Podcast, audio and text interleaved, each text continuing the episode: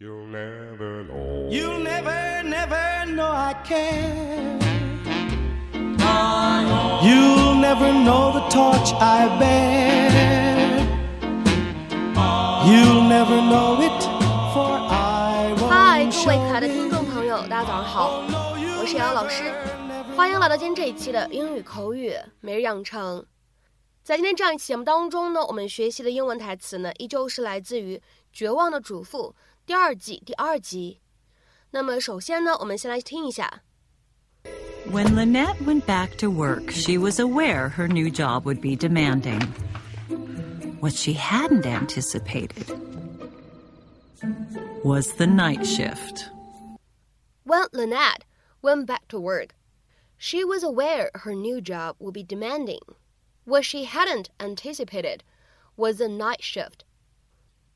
当 Lynette 回归职场之时，就深知自己的新工作会很费时间精力，但让她没有意料到的是，她还有夜班等着她。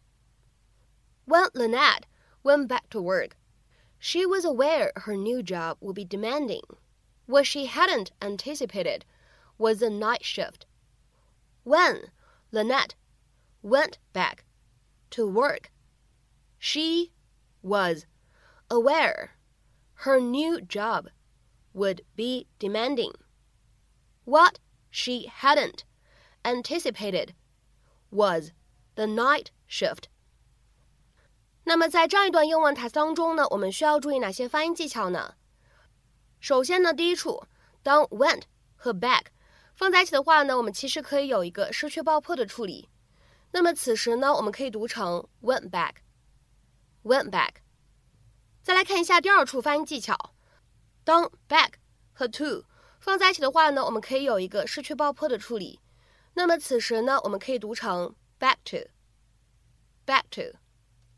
然后呢，当 was 和 aware 放在一起的话呢，我们其实可以有一个连读。那么此时呢，我们可以读成 was aware，was aware。然后呢，would 和 be 放在一起呢，我们会有一个失去爆破的处理。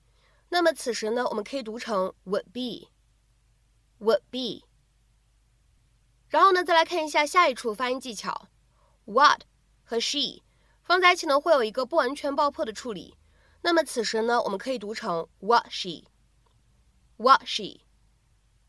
然后呢，night 和 shift 放在一起呢，会有一个不完全爆破的处理。那么此时呢，我们可以读成 night shift，night shift。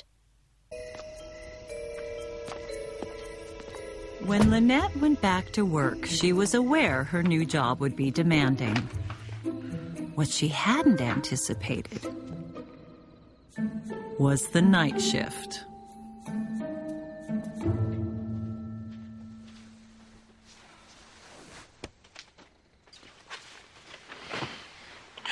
Hey, I, God, I thought I heard you come in about an hour ago. I did. I had to load the dishwasher. Oh, you didn't have to do that. Yeah, I sort of did. I'm sorry. I've just fallen behind on my housework. It's just, I just had so many errands to run today. But I'll make up for it tomorrow, okay? I promise. That's the beauty of my system. It's flexible. You know, for the sake of our marriage, please don't mention the system again. I'm so sorry. What in the world? No, no, don't touch that. Don't touch that. Um, Penny had a little um, spitty up here on the sheets. You didn't change them? The towel is very clean. Oh, that's disgusting. It's just a s- little spit up, a little milky spit up on the sheets. Please, I made a judgment call. Please respect that. No, I can't respect that. And do you know why? It's stupid. I'm gonna get new sheets. We are not changing the sheets. 今天节目当中呢，我们来讲一下两个表达。第一个呢是一个形容词，叫做 demanding。 那么在英文当中，demand 这个单词呢，它本身就有要求的意思。demanding 作为一个对应的形容词，我们来看一下它所对应的英文解释。它呢可以用来表示 needing a lot of time, attention or energy，需要很多时间、注意力和精力的。有的时候呢，也可以指 needing a lot of skill, patience, effort, etc. 需要很多技巧、耐心和努力的。下面呢，我们来看几个非常简短的例子。第一个，She's a very demanding child。她是一个很难带的孩子。或者说呢，他是一个很难让人省心的孩子。She's a very demanding child。下面呢，我们再来看一下第二个例子。This is a demanding job，或者说呢，This is a demanding task。这是一个很费时费力的工作，或者说呢，这是一个非常费时费力的任务啊，都可以。This is a demanding job，或者呢，This is a demanding task。下面呢，我们再来看一下这样一个例子：The work is physically demanding。这个工作很费体力。The work is physically demanding。下面呢，我们再来看一下这样一个例子：My grandma became very demanding as she got older。我奶奶老了以后就变得很难伺候，比较刁钻。 My grandma became very demanding as she got older。那么下面呢，我们再来说一下今天节目当中的另外一个表达，叫做 night shift。shift 这个单词呢，其实在这里是一个名词，表示换班的意思。所以呢，夜班其实就是 night shift，而 day shift 自然就是白班的意思。我们来看一下这样一个单词 shift，它此时呢对应的一个英文解释 ：a period of time worked by a group of workers who start work as another group finishes。那么下面呢，我们来看一下这样的几个例子。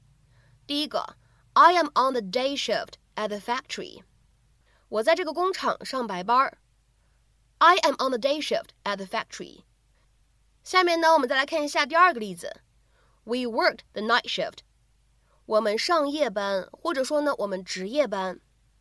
We worked the night shift。下面呢，我们再来看一下本期节目当中的最后这个例子。Are you on the night shift or the day shift？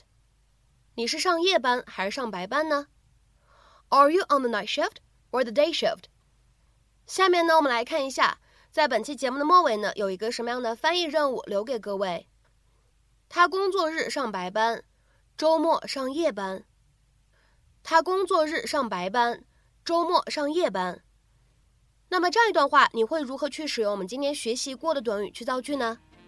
期待各位同学的踊跃发言。我们明天节目当中呢，再来一起学习新的美剧口语。See you around.